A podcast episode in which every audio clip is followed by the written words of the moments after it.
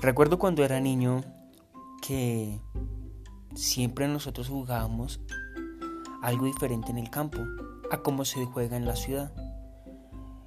Y esos juegos eran tan divertidos, hacer arepas, construir casas, jugar en los árboles, con la tierra, en las quebradas, y todos nos divertíamos de diferentes maneras.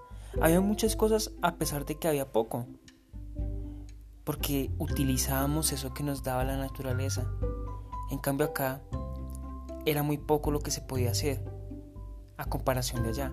Porque acá lo que hacíamos es que jugábamos con cosas que construía el mismo hombre, con carros, con los juguetes, con las muñecas. Entonces todo eso ha ido cambiando drásticamente con el tiempo.